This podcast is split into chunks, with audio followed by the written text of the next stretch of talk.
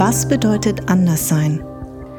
Wenn alle tief in sich hineinblicken, sind wir das wahrscheinlich alle. Wie aber geht jede und jeder Einzelne damit um? Ist es ein Makel? Ist es eine Währung? Kann ich nicht daraus Kraft und Stärke ziehen?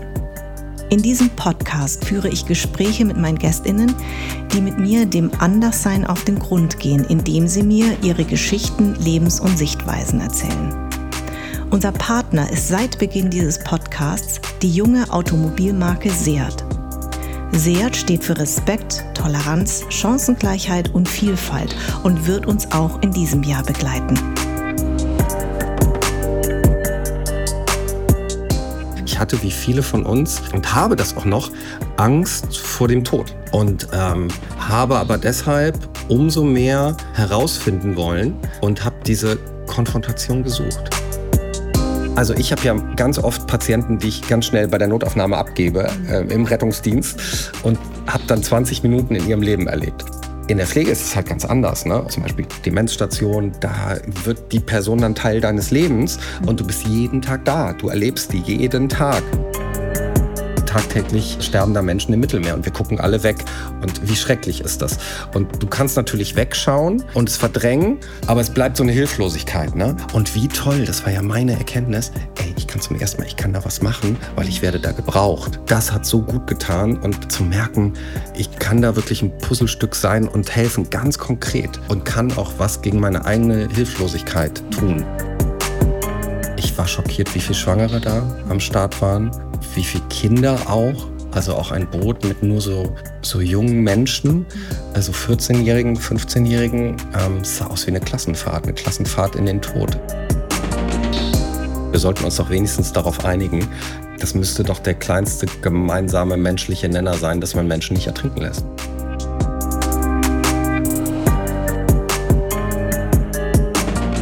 Ich bin nicht mehr auf der Suche nach Bestätigung. Das Fallenlassen im Team, das habe ich vorher nie gespürt. Als Sanitäter ist man nicht allein, man ist zu zweit. Vor allem bei der Seenotrettung habe ich das gespürt. Die Sehnsucht nach dem Zusammenhalt. Sagt Notfallsanitäter, Autor und Moderator Tobias Schlegel. Sagst du eigentlich Hallo. Tobi Schlegel oder Tobias? Weil ich kenne dich ja noch unter Tobi Schlegel. Du darfst mich Tobi nennen. Ja. Ich glaube, ich habe mir das AS mittlerweile verdient. Also hm. auf den Büchern steht Tobias drauf.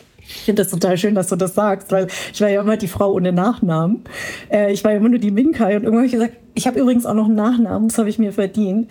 Also Tob, darf ich Tobi sagen? Ja, ja klar. Also Tobi, erstmal, das habe ich dir, glaube ich, ja schon geschrieben. Ähm, ich habe natürlich alles inhaliert, was äh, dich anbelangt und ich äh, muss dir erstmal meinen aller, allergrößten Respekt zollen. Einfach weil äh, diesen Weg, den du gehst, und deswegen freue ich mich so wahnsinnig, dass du bei mir bist, weil das Anderssein ist ja sozusagen dein Thema, mhm. unser gemeinsames Thema, für alle, die es nicht wissen, weil sie zu jung sind. Ähm, Tobi und ich, wir waren beide bei Viva. Äh, bei Viva TV haben, äh, du bist sogar Moderator einer der ersten Stunden, ne? Du bist ja mit. Ja, ich oder? kam, äh, also 94, Ende 94 startete Viva und ich kam ein paar Monate später dazu. Da haben die so einen von der Straße noch gesucht und gecastet. Mhm. Und da musste ich mich in dieser Live-Sendung interaktiv vorstellen. Ja. Dann gab es zwei Jungs, zwei Mädels. Und man durfte dann abstimmen per Postkarte. Ja. Und ich hatte den größten Postsack. Ach, ja. krass. Echt? Ich, ich habe die gesehen. Also die wurden uns gezeigt, äh, ein, zwei Wochen später. Und ähm, dann mussten sie mich ah, anstellen. Ah, okay. Und ja, so nahm das alles seinen Lauf. Genau. Und äh, dann kam ich irgendwann dazu. Und ähm, ich finde das so toll, weil ähm, wir sind ja so eine Talentschmiede gewesen und ich finde es schon toll, welche Wege einige von uns gemacht haben. Nicht alle, mhm. aber einige von mhm. uns. Und dein Weg ist wirklich besonders, sehr besonders. Und ich will jetzt auch nicht irgendwie alles nochmal von früher und so hervorholen, weil es ist viel zu spannend, was du eigentlich jetzt machst. Ich habe auf jeden Fall erstmal gelernt, der Unterschied zwischen einem Notfallsanitäter und einem Rettungssanitäter ist die Ausbildung. Ein Rettungssanitäter, äh, Ausbildung dauert nur drei Monate, Notfallsanitäter drei Jahre. Du hast dich dafür entschieden 2016. Mhm. Warum? Das war ein Prozess. Ich habe irgendwann hat mir das nicht mehr ausgereicht. Ich ich weiß, du kannst das bestimmt auch fühlen. Also nur der Moderator sein und die Fragen zu stellen und mega interessante Leute zu interviewen. Das hat mir nicht ausgereicht. Ich habe mir halt selbst die Frage gestellt, was mache ich Interessantes und konnte da keine klare Antwort drauf finden. Und dieses Medienbusiness, also meine Eltern haben ja immer gesagt, ey, bleib auf dem Boden, im nächsten Jahr wirst du gekündigt. Mhm. Also damit habe ich wirklich immer fest gerechnet, dass es im nächsten Jahr vorbei ist, auch bei Viva damals. Mhm. Und es hörte nicht auf, es ging halt immer weiter und es kamen auch immer relevantere Sendungen dazu, also Extra drei, bis dann halt Aspekte kamen, das Kulturmagazin im ZDF. Und für mich hat sich das echt so angefühlt wie so ein Computerspiel, alle Levels als Moderator durchgespielt, von Viva bis zur Hochkultur. Mhm. Und äh, die, diese Stimme wurde lauter. Also es war nicht so ein, so ein plötzlicher Bruch, sondern ähm, ich konnte das dann irgendwann nicht mehr ignorieren und musste die Maschine anhalten und habe dann beim ZDF gesagt, ich, ähm, obwohl der Vertrag noch weiter lief, ähm, ich bin raus. Was finde ich nämlich interessant, du hast mal gesagt, von Viva äh, zu Kultursendungen Aspekte zu moderieren, das habe ich mir hart erkämpft. Mhm. Aber dann kam der Zeitpunkt, an dem ich wirklich etwas Relevantes machen wollte. Und das Wort relevant sagst du ja sehr häufig, ne? Ja, aber äh, es ist doch kein absoluter Diss gegenüber Moderatoren oder dem Journalismus. Aber also man muss es mal runterbrechen, wenn du so in diesem Scharnier zwischen Leben und Tod arbeitest ne? und die Möglichkeit hast, ein Puzzlestück zu sein bei einer Lebensrettung. Entschuldigung, da gibt's für mich nichts Relevanteres, um diesen Begriff nochmal zu sagen. Also mhm. da gibt's ja unterschiedliche Schattierungen, was Relevanz angeht, aber das ist so konkret, das ist so extrem, ähm, das ist so entscheidend und äh, da wollte ich hin. Das habe ich gesucht. Ja. Auch ein bisschen, und das muss ich dir ganz ehrlich sagen, weil ich wahrscheinlich immer großen Respekt vor diesem Bereich hatte und Respekt ist, glaube ich, das falsche Wort. Das ist, glaube ich, echt Angst. Ne? Mhm. Ich hatte wie viele von uns ähm, und habe das auch noch Angst vor dem Tod mhm. und ähm, habe aber deshalb umso mehr herausfinden wollen und habe diese Konfrontation gesucht. Mhm. Du hm? sagst, wenn man den Toten anfasst oder die Tote, dann erst begreift man. Und das, also, das finde ich so Krass. Also war das für dich so, dass du, als du den ersten Toten gesehen hast, dass du gemerkt hast, okay, wenn man jemanden anfasst, dass man dann erst begreift, okay, der ist tot und das ist nicht so schlimm? Oder, oder wie kann man sich das vorstellen? Oder was meintest du damit? Ähm, also den, den ersten Toten vergisst du sowieso nie. Mhm. Und das passiert natürlich im Rettungsdienst. Ähm, ich habe den jetzt noch, um dieses Bild aufzumachen, der lag da auf dem Boden ähm, älterer Herr. Und das Interessante ist, er hatte so die Hand ausgestreckt, die war natürlich schon in Leichenstarre. Ähm, und, und wollte das Telefon noch erreichen. Also das war für mich die Geschichte. Das Telefon lag da ein bisschen entfernt und er konnte wahrscheinlich nicht mehr den Notruf wählen. Ja. Ähm, wahrscheinlich ist es sehr plötzlich passiert. Und ähm, ja, ich, das war so eine ganz seltsame Mischung aus großem Interesse und Ehrfurcht und Demut. Und ähm, ich, ich wollte ihn berühren, habe mich aber nicht getraut. Und dann hat aber meine Kollegin gesagt, die schon erfahrener war, ja komm, jetzt fass ihn mal an. Mhm. So, damit du das mal spürst, damit du weißt, also damit du das Ganze, das große Ganze begreifen kannst, aber auch medizinisch merkst, was ist eine Leichenstarre, wie sieht die Haut aus, ähm, guck dir mal diese Flecken an. Weil genau, wenn wir solche Personen sehen, wissen wir ja, wir machen nichts mehr. Also dann wird ja nicht mehr reanimiert. Deshalb ist das auch medizinisch natürlich interessant. Ähm, und in meiner Arbeit momentan bin ich ja auch im Kriseninterventionsteam. Mhm. Also ich leiste erste Hilfe für die Psyche. Mhm. Und da bin ich tatsächlich mit, mit so vielen Toten konfrontiert wie noch nie. Ähm, ja, wie auch noch nie zuvor im Rettungsdienst, weil wir werden alarmiert, wenn jemand verstorben ist, zu 99 Prozent und müssen dann die Angehörigen betreuen. Und meistens ist der Verstorbene noch da in der Häuslichkeit.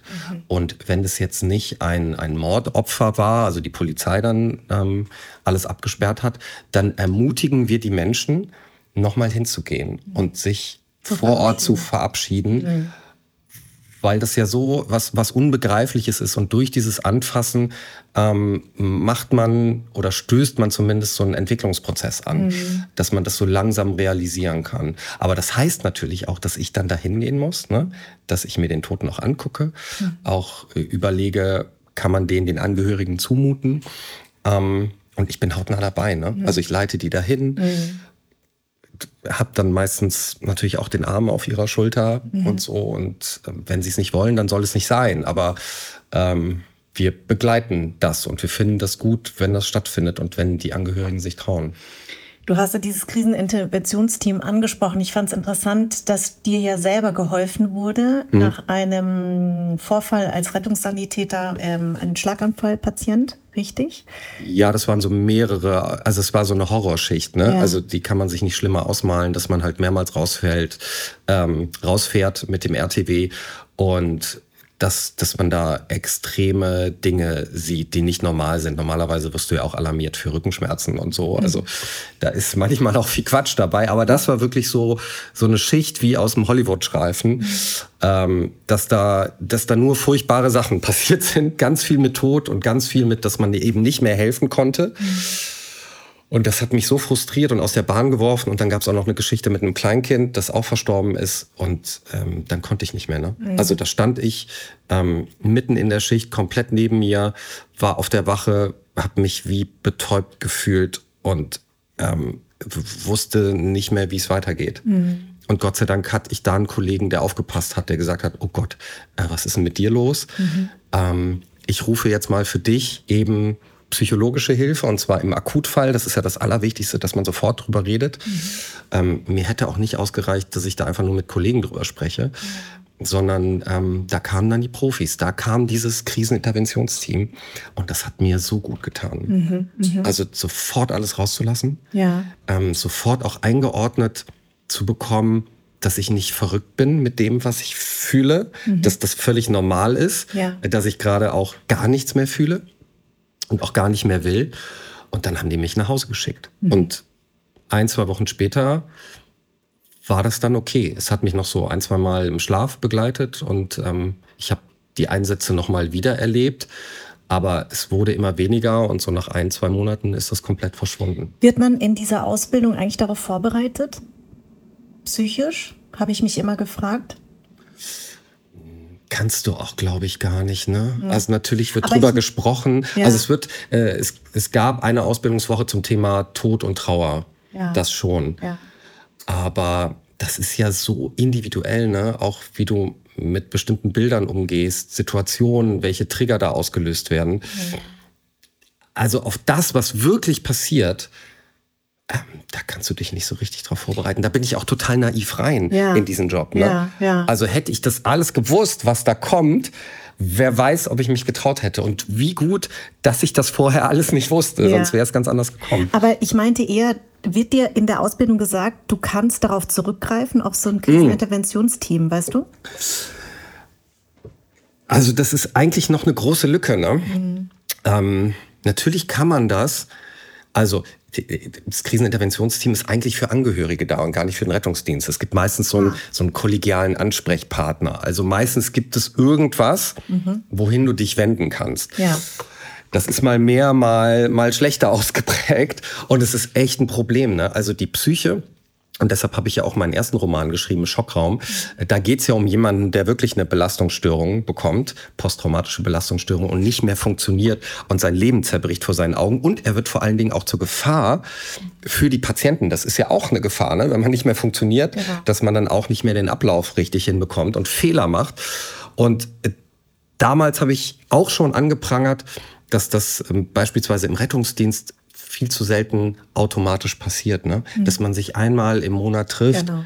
dass man mit Profis darüber redet mhm. Mm, und die Sachen sich von der Seele spricht, mhm. damit man sozusagen wieder rein ist und wieder im nächsten Monat äh, neue Erfahrungen sammeln kann. Ähm, das ist echt ein Manko, dass mhm. es das nicht so automatisiert gibt, sondern dass man das auch so einfordern muss. Ne? Ja. Und dann kannst du dir natürlich vorstellen, also Rettungsdienst ist noch immer eine Männerdomäne ja. und es ist leider da auch noch immer so, gerade bei so alteingesessenen Rettungsdienstlern, das macht man nicht. Da, mhm. da, kommt man mit sich selbst schon ganz gut klar. Mhm. Ne? Also Gefühle muss man nicht drüber reden, das kann man ja abhaken und verdrängen. Und das ist natürlich genau der falsche Weg. Und, und das wollte ich halt ansprechen mit, ähm, mit dem ersten Roman, dass mir da echt was mangelt. Und das ist noch immer nicht so, dass das automatisch passiert, mhm. sondern man muss, man muss den Mut haben, aufzustehen und zu sagen, ich brauche diese Hilfe. Ähm, das, tun aber nicht alle. Und ich glaube, das tun viel zu wenige. Wie haben denn äh, alteingesessene Kollegen auf deinen Roman reagiert? Also die davon wussten? Ich hatte ein bisschen Angst, diesen Schritt in die Öffentlichkeit zu gehen, weil ähm, weil der ist ja entstanden, ohne dass ich es eigentlich wollte. Also ich habe das ja überhaupt nicht berechnend gemacht. Ich mache jetzt Rettungsdienst und dann schreibe ich auch darüber und kann ich auch Romane schreiben. Mhm. Äh, vor allen Dingen wusste ich auch gar nicht, dass ich einen Roman schreiben kann. Um nochmal die Brücke dazu zu schlagen, was ich interessant fand, dass du auch immer gesagt hast, du musstest immer wieder auch Leute davon ähm, überzeugen, dass du es wirklich ernst meinst. Ja? Also weil du warst ja ein Fernsehgesicht und die haben sich wahrscheinlich gedacht, warum macht er das?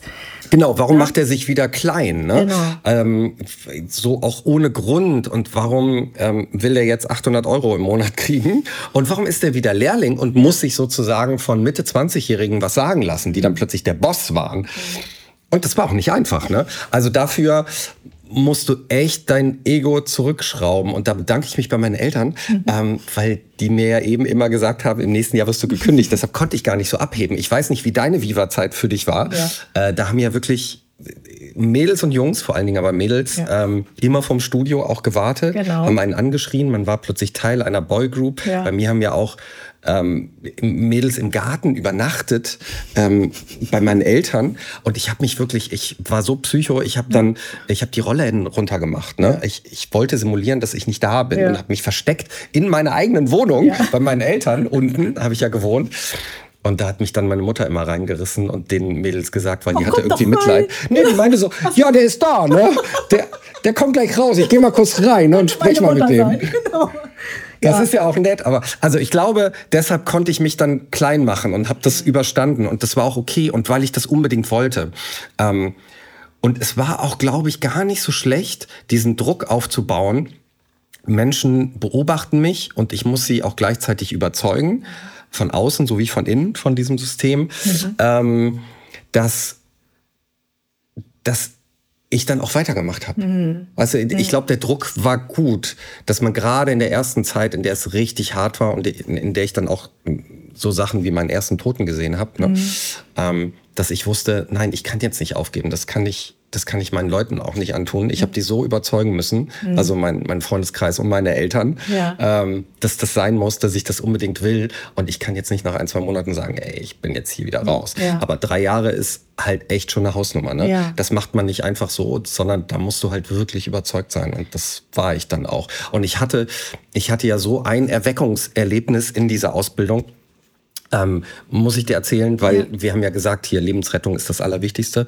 Und ganz oft gehen Reanimationen halt nicht gut aus. Aber ich hatte da wirklich einmal jemanden, den ich auf der Straße, der war so Mitte 40, nach einem Autounfall, der hatte irgendwie Herzinfarkt und hatte dann einen Autounfall.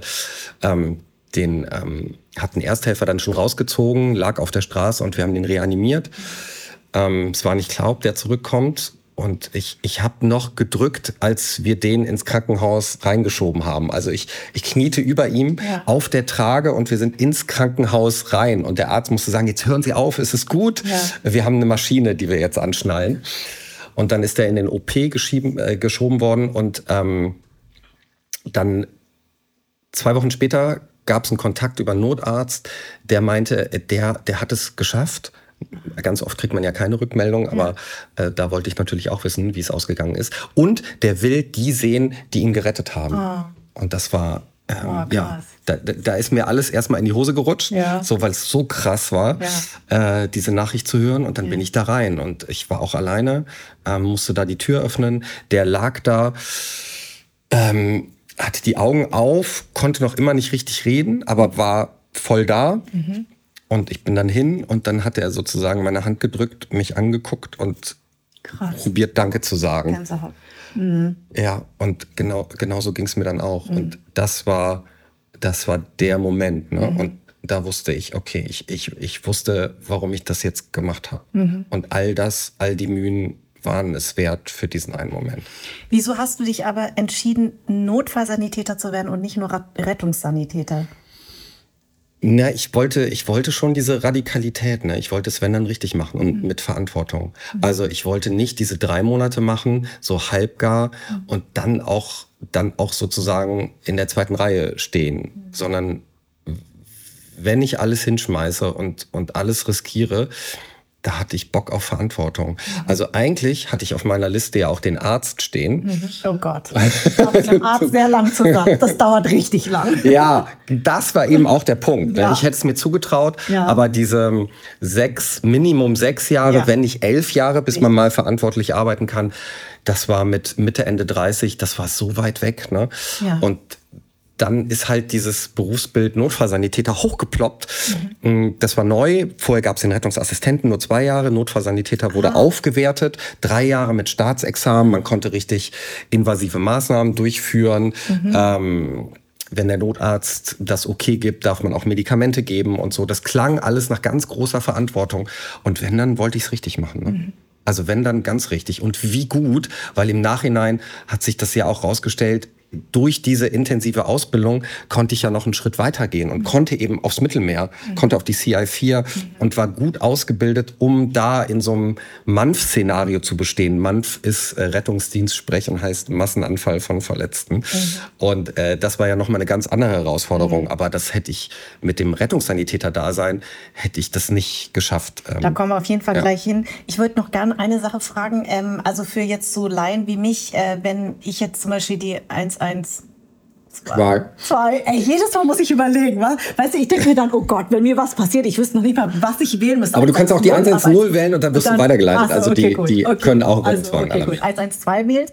Kommt dann der Rettungssanitäter oder der Notfallsanitäter? Oder äh, kommt es darauf an, was in welcher Schwere äh, naja, also ein, ein richtiger Rettungswagen mhm. ist besetzt durch äh, quasi den Chef vom Rettungswagen, das ist der Notfallsanitäter, ah. und der ah. zweite, der Maschinist sozusagen, der meistens dann den Wagen fährt, ja.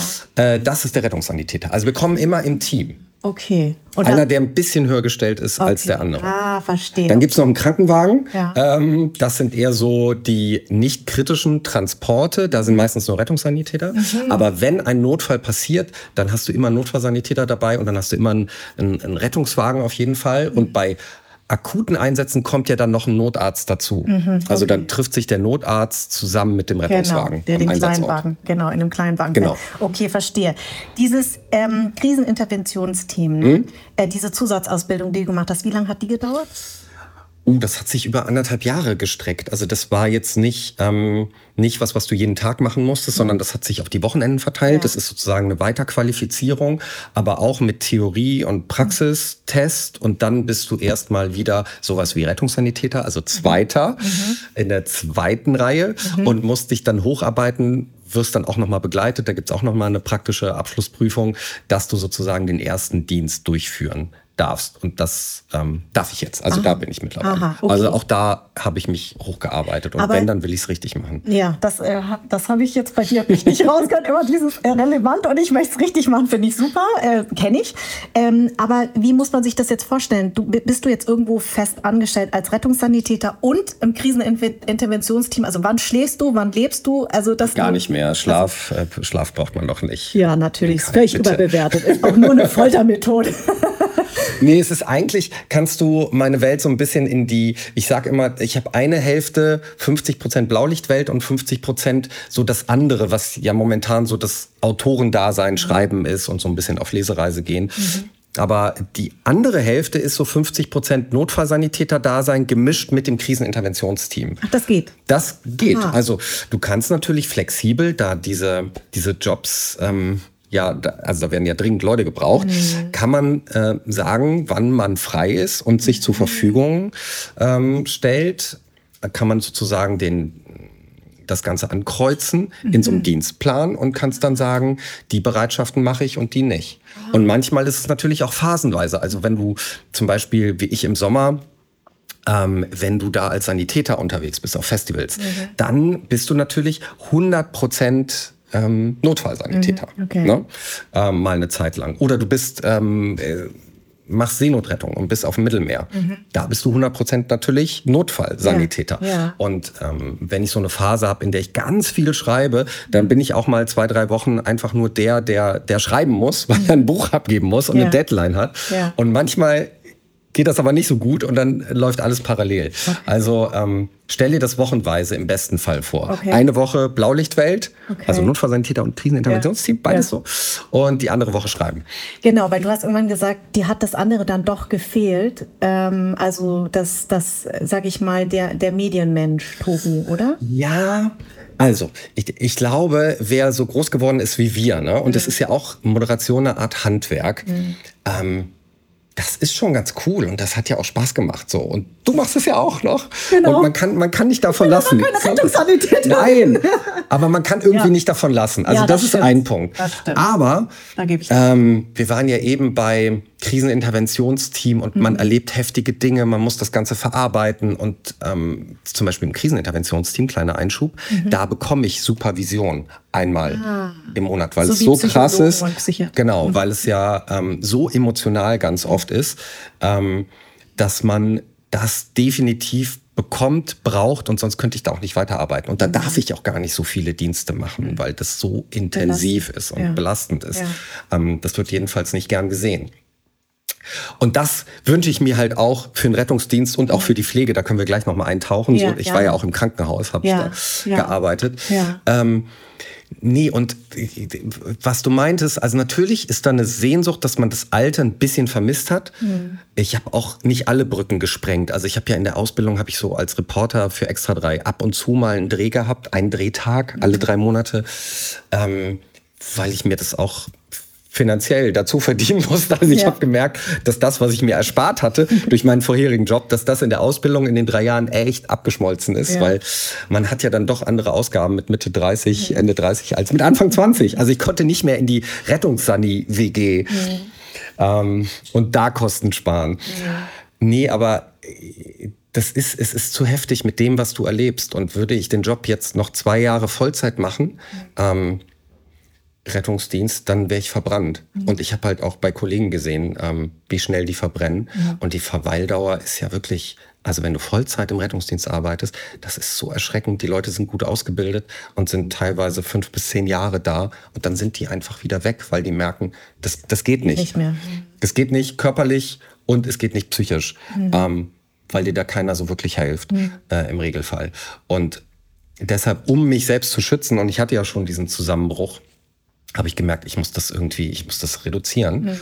Und so in der Kombination, in dieser 50-50-Mischung, ist es was, was ich jetzt längerfristig machen kann. Mhm. Äh, anders würde das gar nicht gehen. Das ist natürlich ganz schön, dass ich sozusagen mit dieser medialen Welt, dass ich damit also dass sich das berührt mhm. ne? und dass ich so ein bisschen nach vorne treten kann und so als Klassensprecher auftreten kann. Und ich hatte da aber auch mega Respekt vor, weil ich nicht wusste, äh, kommt, kommt das gut an in der Community, mhm. ähm, in der Blaulicht-Community, weil ähm, es wird da, glaube ich, immer sehr kritisch gesehen, wenn da jemand sich exponiert und nach vorne tritt und so. Aber ich hoffe, ich habe das mit dem nötigen Ernst alles angesprochen und ich finde es halt total wichtig, du, also ich habe ja den journalistischen Blick und mhm. bin in einem Bereich und da läuft halt strukturell total viel schief mhm. einfach. Mhm. Ähm, und das muss angesprochen werden. Also es ist total gut, dass wir drüber sprechen. Ja. Ähm, das braucht eine Öffentlichkeit, weil das halt ein politisches Problem ist. Und nur durch eine Öffentlichkeit kann sich politisch was verändern. Mhm. Wenn man es nicht anspricht, dann kann sich auch nichts verändern. Und ähm, deshalb nutze ich das einfach, um ähm, das nicht nur für mich zu machen, sondern auch für andere anzusprechen. Und das war beim ersten Roman Schockraum, also da ging es mir ja um die Psyche und da ging es mir auch generell um Arbeitsbedingungen im Rettungsdienst. Es ist total krass, dass viele Kollegen 200 Stunden im Monat arbeiten. Boah. Also das, kann, das kannst du ja auf die Dauer nicht durchhalten. Weißt du? Und das bei dem Gehalt äh, geht gar nicht. Ähm, und jetzt durch, ähm, durch Strom und der Gesundheitsminister hat ähm, hoffentlich beide Werke mittlerweile, aber natürlich nicht gelesen. Ja, hat sie garantiert nicht gelesen, ich bin mir ganz, ganz sicher. Ähm, durch Strom spreche ich so ein bisschen die, äh, die zweite Welt an, in die ich hier eintauchen durfte. Also die Pflege, ja. ähm, weil ich in dieser Ausbildung 720 Stunden im Krankenhaus gearbeitet habe. Also in der großen Klinik, in allen Bereichen, Zentral-OP, Anästhesie, ähm, Notaufnahme natürlich und äh, unter anderem auch auf einer Demenzstation. Und das, was ich da erlebt habe, fand ich halt extrem berührend und hat mich nicht losgelassen. Und auch da ist es so, ähm, dass Pflegekräfte mit dem, was sie da erleben, und die werden halt tagtäglich mit Tod, Leid und äh, auch Trauer konfrontiert, dass die damit allein, allein gelassen werden. Ja, ja, es, ja. Ist, es ist einfach so. Also, dass, dass, dass es da auch keine Supervision gibt. Mhm. Und ich konnte es nicht fassen. Und gerade in diesem Bereich, äh, also ich habe ja ganz oft Patienten, die ich ganz schnell bei der Notaufnahme abgebe mhm. äh, im Rettungsdienst mhm. ähm, und habe dann 20 Minuten in ihrem Leben erlebt. In der Pflege ist es halt ganz anders. Ne? Und zum Beispiel Demenzstation, da wird die Person dann Teil deines Lebens mhm. und du bist jeden Tag da. Du erlebst die jeden Tag. Mhm. Und äh, wenn dann zum Beispiel eine ältere Dame, mit der ich da echt äh, viel erlebt habe, ähm, die habe ich, das war die erste Person, die ich gewaschen habe. Mhm. Ähm, das war die erste Person, der ich so richtig Essen angereicht habe. Mhm. Ähm, das war die erste Person, mit der ich auch echt gute Momente hatte, also mit der ich gesungen habe. Mhm. Ähm, das Herz von St. Pauli und auf der Reeperbahn nachts um halb eins. Und wenn die plötzlich verstirbt und du kommst wieder und sie liegt noch da, aber das, das weiße Laken über ihr, ist es krass, mhm. weil da ja, wird dir was. Verbindung genau, die ja. Verbindung einfach so durchkappt. Du hast da nicht mit gerechnet und ähm, es tut total weh. Und mit sowas wirst du da auch allein gelassen. Natürlich ey, Arbeitsbedingungen kennen wir aus der Corona-Zeit. Ähm, viel zu wenig Leute in der Schicht, du kommst nicht hinterher.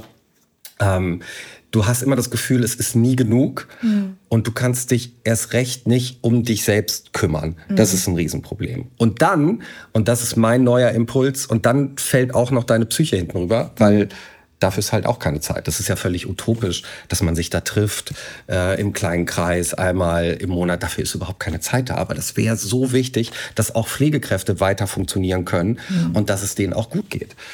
Ja, und das ist ganz schön, wenn man, wenn man gleichzeitig eine spannende Geschichte erzählen kann mit einem Roman, aber auch ein bisschen wachrütteln kann. Und ähm, das ist echt eine gute Kombination. Und ja. wie waren die Reaktionen bisher auf dein Buch? Also der Gesundheitsminister hat sich noch nicht gemeldet. Herr Lauterbach, wenn Sie das hören, Sie hören bestimmt meinen Podcast. Also äh, bitte melden. Ja, bin ein bisschen traurig.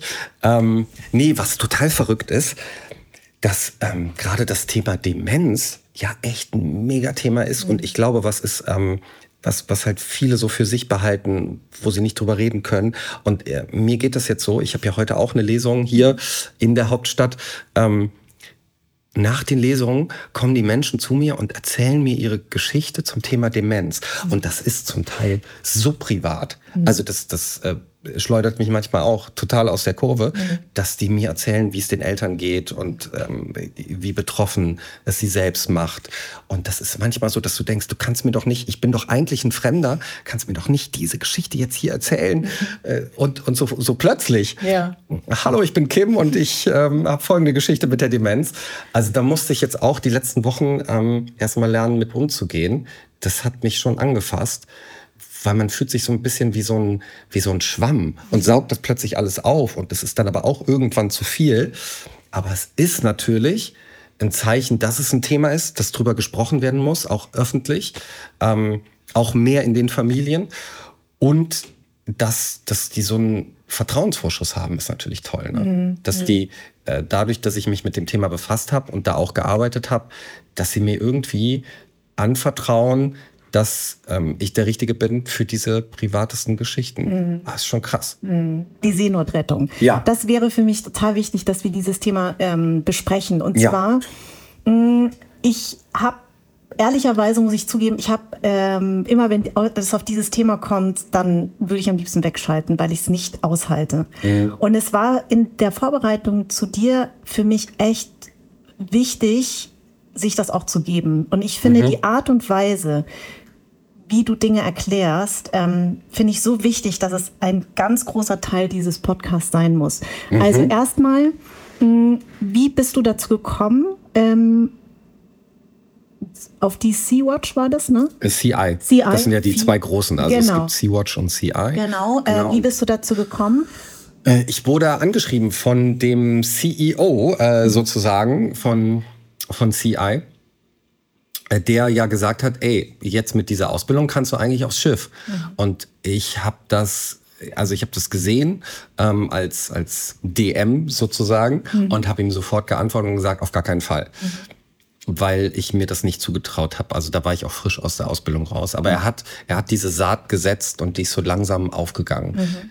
Ähm, ich habe immer mal wieder dran denken müssen über die Monate. Und ich glaube, so anderthalb Jahre ähm, später habe ich ihm dann nochmal geschrieben und gesagt, okay, ich mach's. Krass. Und dann meinte er, ah, das passt ganz gut, weil wir haben ein neues Schiff, CI4. Und ähm, wir suchen da auch Rettungspersonal. Also es gibt das medizinische Team, besteht aus drei Leuten. Ähm, wir haben schon eine, eine Krankenschwester, Intensivkrankenschwester. Wir haben einen Arzt und es fehlt noch jemand aus dem Rettungsdienst mit Erfahrung. Und äh, dann habe ich mich erstmal unterhalten mit, mit einem Arzt, der die ganze Mission berät, der auch schon an Bord war, der gesagt hat, welche Krankheitsbilder da auf einen zukommen, der auch mich ein bisschen überprüft hat, ähm, so da sind wir wieder beim Thema, meint er das ernst? Mhm. Also äh, der wollte äh, schon einiges wissen, ne? auch über Krankheitsbilder und Medikamente und so, wie ich das machen würde. Und dann hat er das Go gegeben und für mich klang das dann auch so, okay, als Team schaffen wir das. Die Herausforderung nehme ich an. Aber natürlich ist das was ganz anderes. Im Rettungsdienst hast du meistens nur einen Patienten. Mhm. Und da hatten wir plötzlich über 400. Ne? Und weißt du, was ich, also erstmal zum Verständnis ähm, für Menschen, die sich damit nicht auskennen. Das ist ja alles privat finanziert. Genau. Es gibt keine staatliche Seenotrettung. Das ist ja auch das, was du eben äh, anklagst. Ne? Ja.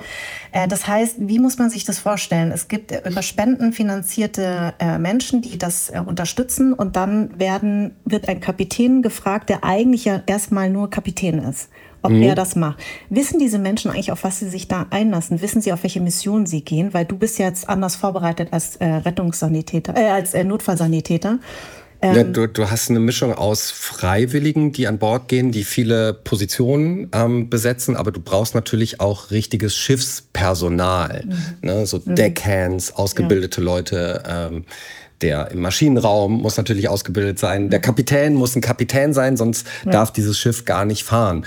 Und natürlich kann man solche Menschen auch buchen bzw. mieten. Mhm. Also die meisten wussten, worauf sie sich einlassen. Der Kapitän also wir hatten das Problem, dass 24 Stunden, bevor wir losfahren wollten ähm, in Spanien, äh, ist irgendwie dubioserweise der Kapitän abgesprungen. Und dann mussten wir jemanden aus dem Ruhestand holen. Ach. Ähm, okay. Und ich glaube, der, der hat vorher so, der hat so Frachtschiffe, ähm, ah. hat er manövriert, aber der war noch nie wirklich auf einem Seenotrettungsschiff. Aber ist natürlich ein Schiff für ihn. Ja. Und ob er jetzt Container an Bord hat oder Menschen, das ist für den Kapitän sozusagen erstmal ähm, kein Unterschied gewesen, sondern er will die Sachen, die er da oder die Menschen, die Lebewesen, will er sicher an Land auch mhm. wieder bringen. Das war seine Mission. Und irgendwann habe ich aber auch gemerkt, dass der so langsam Feuer fängt mhm. und dass der auch während der Reise ähm, die wir da angetreten sind, dass, dass der einer von uns ist und dass der, dass der auch über diese Ungerechtigkeit, die da herrscht und über die Zustände, ähm, dass ihm das gut tut, dass man dagegen was machen kann. Und das ist ja das, also ich, mir geht es genauso wie dir. Ne? Man kennt dieses Thema und denkt, ach du Scheiße, es mhm. passiert tagtäglich äh, sterbender Menschen im Mittelmeer und wir gucken alle weg. Und wie schrecklich ist das? Und du kannst natürlich wegschauen, und es verdrängen. Aber es bleibt so eine Hilflosigkeit, ne? Und wie toll, das war ja meine Erkenntnis, ey, ich kann zum ersten Mal, ich kann da was machen, weil ich werde da gebraucht. Mhm. Und das hat so gut getan und ähm, zu merken, ich, ich, ich kann da wirklich ein Puzzlestück sein und, und, und helfen, ganz konkret. Mhm. Und kann auch was gegen meine eigene Hilflosigkeit tun. Mhm. mhm. Ähm, und deshalb, deshalb habe ich da absolut Ja gesagt. Und ich hatte aber also wir hatten mit dieser ersten Mission hatten wir großes Glück, ähm, weil wir ja gleich sechs äh, Schiffe, gleich sechs Seenotfälle hatten da im Mittelmeer. Mhm. Ähm, wir hatten Riesenglück. Es waren wirklich Menschen im Wasser. Es waren Boote, die, die vollgelaufen sind mit Wasser. Mhm. Ähm, ich war schockiert, wie viele Schwangere da ähm, mhm. am Start waren. Wie viele Kinder auch. Also auch ein Boot mit nur so so jungen Menschen, mhm. also 14-Jährigen, 15-Jährigen, ähm, sah aus wie eine Klassenfahrt, eine Klassenfahrt in den Tod halt. Ja. Ähm, und, und die Boote total manövrierunfähig und man muss, man muss wirklich wissen, das ist so, äh, es sind so Pressholzboote meistens. Mhm. Ähm, ab der Sekunde eins dringt da Wasser ein, weil die so schlechte Qualität haben. Und es geht nur um Glück, ist ein Schiff draußen oder nicht, schaffen sie es irgendwie an Land, äh, Lampedusa oder eben auch nicht. Und dieses Meer, gerade in der Nacht, ist so ein Monster, ist so finster. Mhm. Und ähm, du machst es nicht, wenn du nicht völlig verzweifelt bist. Und du mhm. nimmst auch nicht deine Babys mit, wenn du nicht völlig verzweifelt bist. Ja. So, und die wissen nicht, ob ein Schiff draußen ist. Also das ist ähm, eine absolute Glückssache. Mhm. Ähm, ob eine NGO ein Schiff geschickt hat die wollen einfach nur weg. Die sind zum Teil, also diese Leidensgeschichten sind so krass. Die sind ja teilweise Jahre beziehungsweise Monate lang schon auf der Flucht gewesen. Das ist das. Wurden, das wissen ja viele genau, nicht. Genau, das wissen viele. Wurden gefoltert und sagen sich, alles ist besser, selbst der Tod ist besser, als da zu bleiben in Libyen beispielsweise. Und ähm, die, die sind nicht aufzuhalten. Ne? Also mhm. die, die gehen, die gehen aufs Wasser und ähm, die wissen auch, dass sie sterben können. Mhm. Und wir haben halt, und deshalb der Punkt großes Glück. Wir hatten großes Glück, dass wir diese sechs Rettungen durchführen könnten, mhm. konnten, weil jetzt zum Beispiel die italienischen Regeln sind ja so verschärft worden, dass man nur noch eine Rettung durchführen kann. Mhm. Also, was heißt eine Rettung pro, was, äh, dass man. Naja, ähm, die Regierung hat es so, so, so hart gemacht, dass man nach einer Rettung schon einen sicheren Hafen in Italien anfahren muss und dann 500, 600 Kilometer, dann kriegt man den entferntesten Hafen angewiesen. Die wollen, dass man nicht mehrere Boote ähm, einsammelt, beziehungsweise dass man mehreren Menschen hilft, sondern dass man, wenn man eine Rettung abgeschlossen hat, dann auch ganz schnell verschwindet. Mhm.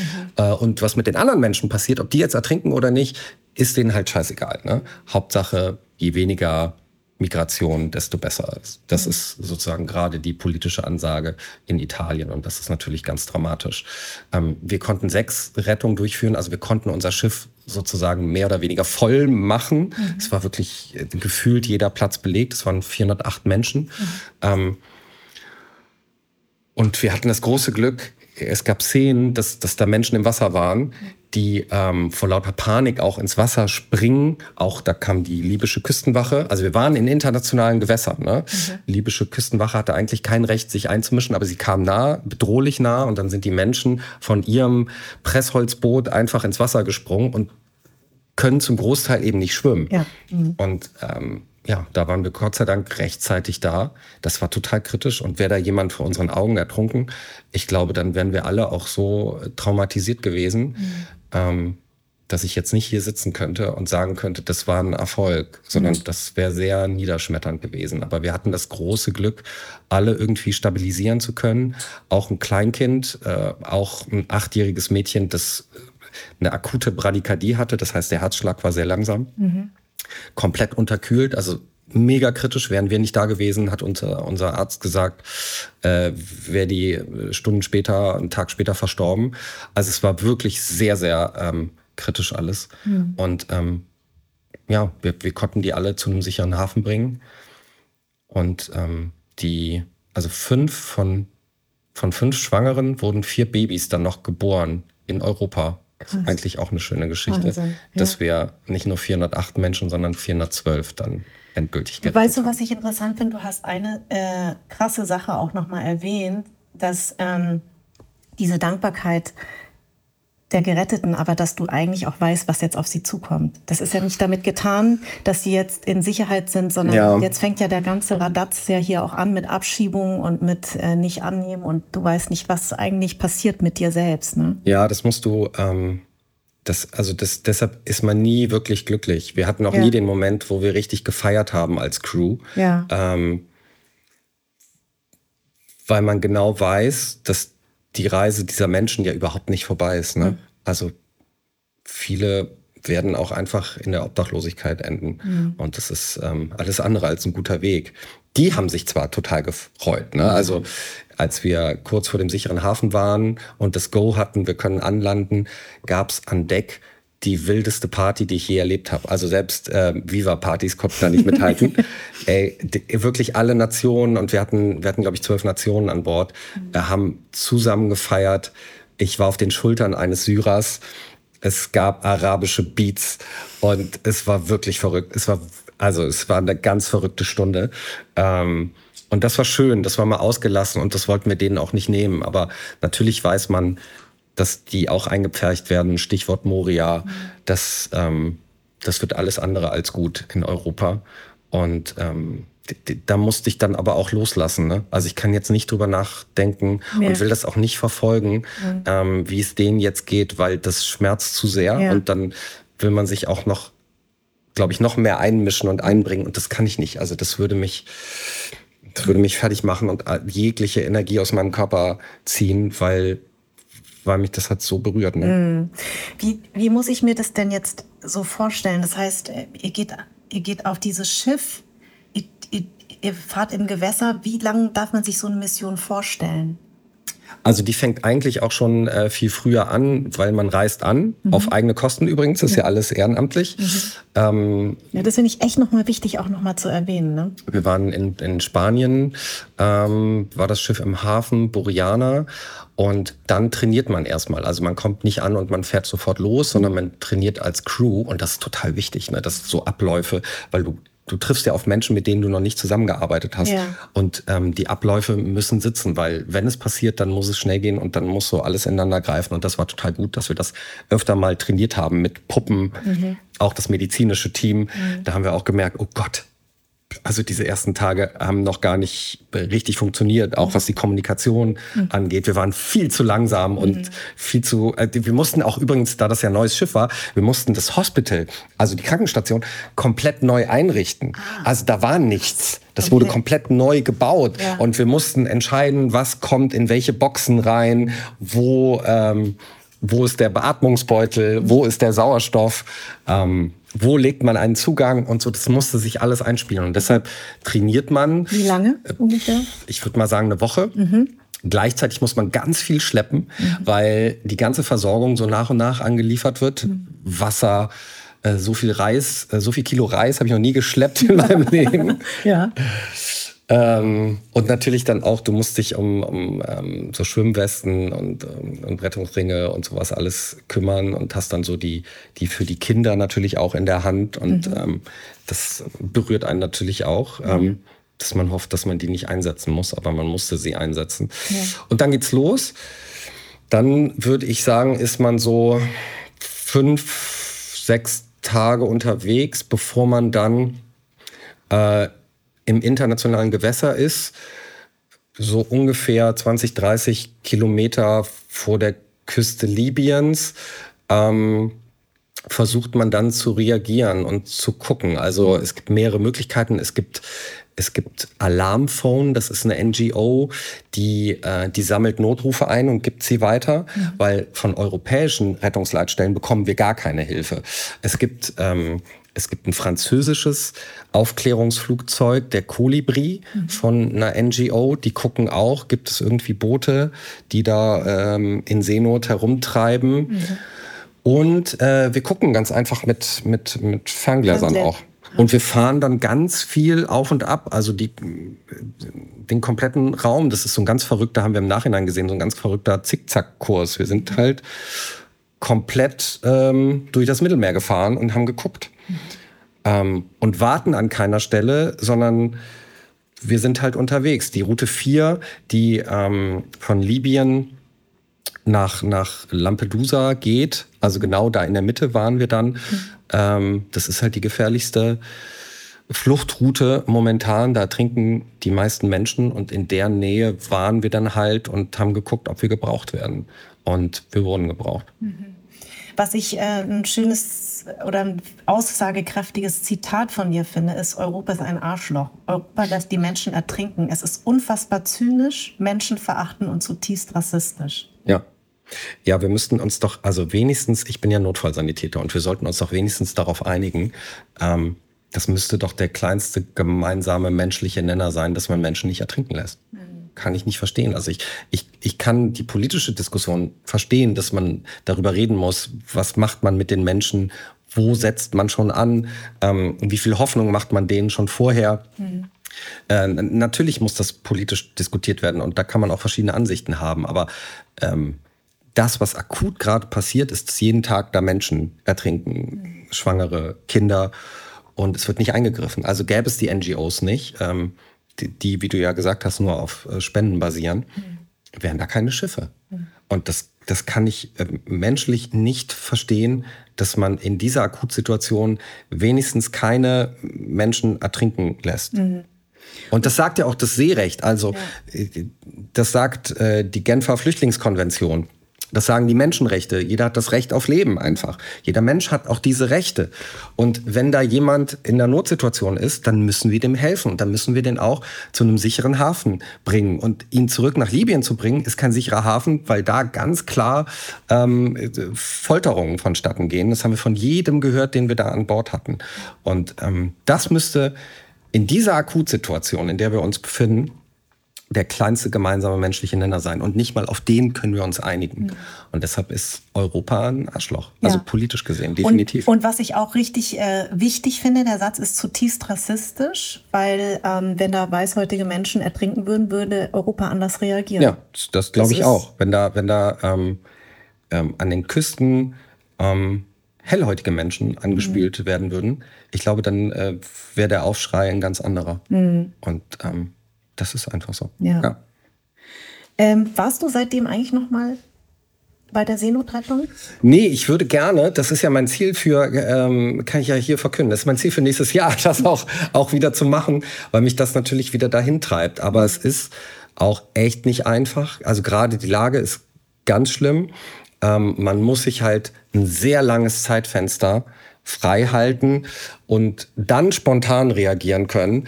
Ähm, das ist natürlich, wenn du echt viel machst und auch im Blaulichtbereich mhm. viel aktiv bist, da zu sagen, ich bin jetzt mal acht, neun Wochen raus, mhm. weiß aber nicht, ob es die acht, neun Wochen sind oder die acht, neun Wochen später. Das ist nicht so einfach und das machen Gott sei Dank viele, die, ähm, äh, was so Freiwillige angeht, die im Studium sind, die sich das ein bisschen mehr erlauben können. Mhm. Oder zum Beispiel unser Arzt, der war ja Rentner.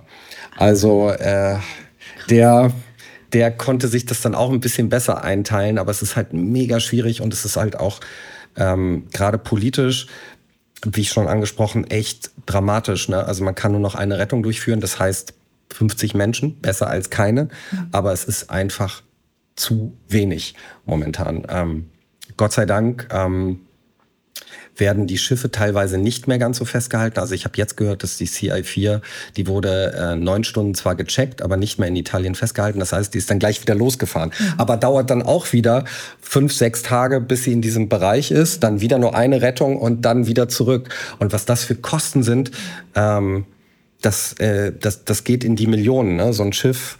Ja. Ähm, Wissen Schiff ja alle Yachtbesitzer. Wissen alle Yachtbesitzer. Der Dieselpreis ist äh, so in die Höhe geschnellt und ähm, ja, das, das läuft nur über Spenden und dass Menschen echt so cool sind und ein bisschen Geld der Seenotrettung dann auch zur Verfügung stellen. Das muss auch weiterhin passieren, weil die Kosten sind da in dem Bereich explodiert. Und wie gesagt, Europa macht halt gar nichts. Ne? Also das wäre für mich so eine Mindestforderung, dass es eine europäische Seenotrettung gibt. Solange die Zustände so sind, wie sie momentan einfach sind, dass das ähm, europäisch äh, nicht geklärt wird, ähm, was Fluchtrouten angeht, was sichere Fluchtrouten angeht, äh, was die Frage ist, wie geht man mit Menschen um, die ein Asylrecht haben.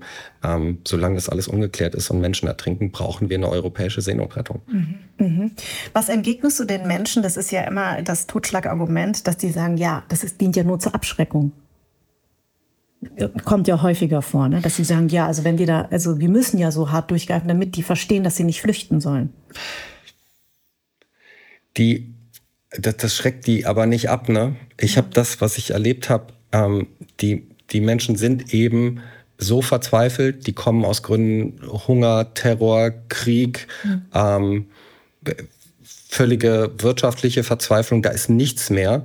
Ähm, die, die, die kommen die, die kommen trotzdem, solange die Zustände so sind, wie sie gerade sind, äh, in den Heimatländern, kommen diese Menschen und äh, die, die lassen sich dadurch, dass auch keine Schiffe da sind, habe ich ja gesagt, die mhm. lassen sich da nicht abschrecken. Und wer so zynisch argumentiert, ähm, ich, ich, ich glaube, da, da muss man gar nichts mehr sagen. Das hat ja überhaupt keine menschliche Ebene mehr. Also where the fuck is the empathy? Ja. Weißt du? Ich, ich meine, wir sind Menschen, wir müssen doch empathisch sein und wir müssen doch, also wenn wir wissen, dass da Menschen ertrinken, können wir das doch nicht einfach so hinnehmen und dann sagen, ja, das brauchen wir zur Abschreckung. Da müssen mhm. halt die, die die Menschen, die Schwangeren, die Kinder müssen halt ertrinken, weil das ist ja die Abschreckung. Mhm. Also unabhängig davon, dass es eben total zynisch und menschenverachtend ist, ähm, ist es auch total dumm, weil die Menschen trotzdem kommen. Ja.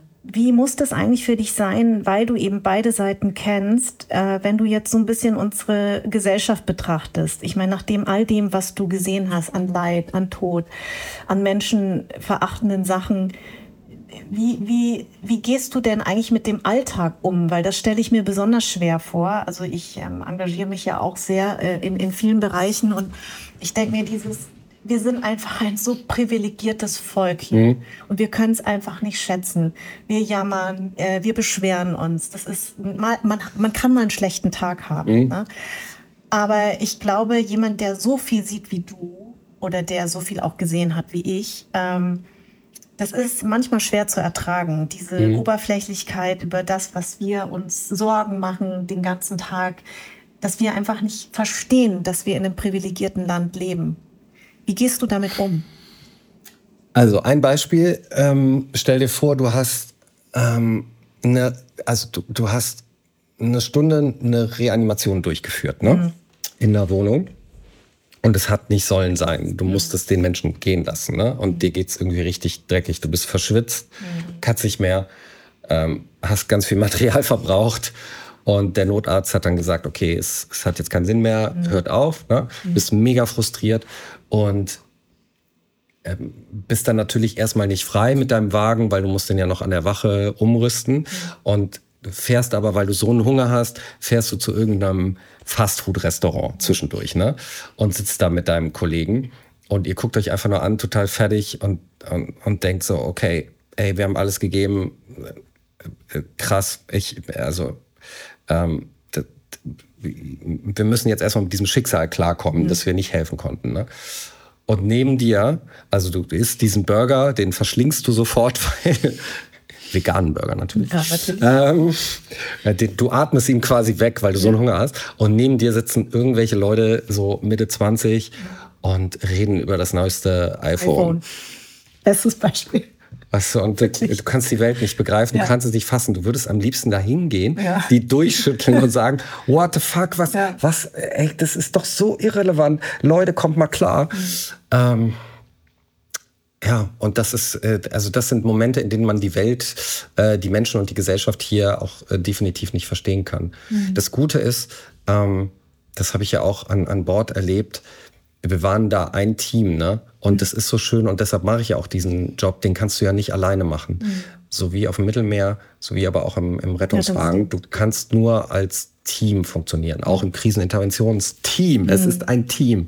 Und das tut so gut, dass man Gleichgesinnte hat ähm, und dass man sich gegenseitig Mut zusprechen kann, dass noch nicht alles verloren ist und dass ich tagtäglich Leute sehe, die sich echt ganz konkret für Sachen einsetzen. Mhm. Weißt du, deshalb mache ich das. Das sind ja keine äh, Theorien, sondern es ist so pure Hands-on-Mentalität. Mhm. Äh, ich sehe sofort, dass man was bewirken kann. Mhm. Und das tut einfach so gut. Und deshalb komme ich hier auch durch diese, ähm, durch diese Gesellschaft. Ähm, psychisch durch, ohne dass es mich zu sehr mitnimmt, weil ich eben sehe, dass, ich, dass es so viele Menschen gibt, äh, die für etwas brennen und die sich dann doch engagieren und das tut echt gut. Ne?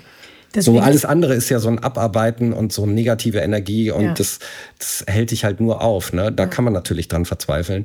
Ähm, aber ich kann auch jeden verstehen, ey, es ist so ein Struggle, das Leben auf die Reihe zu kriegen. Ja. Ähm, es ist so ein Struggle, äh, gegen die Inflation zu kämpfen, mhm.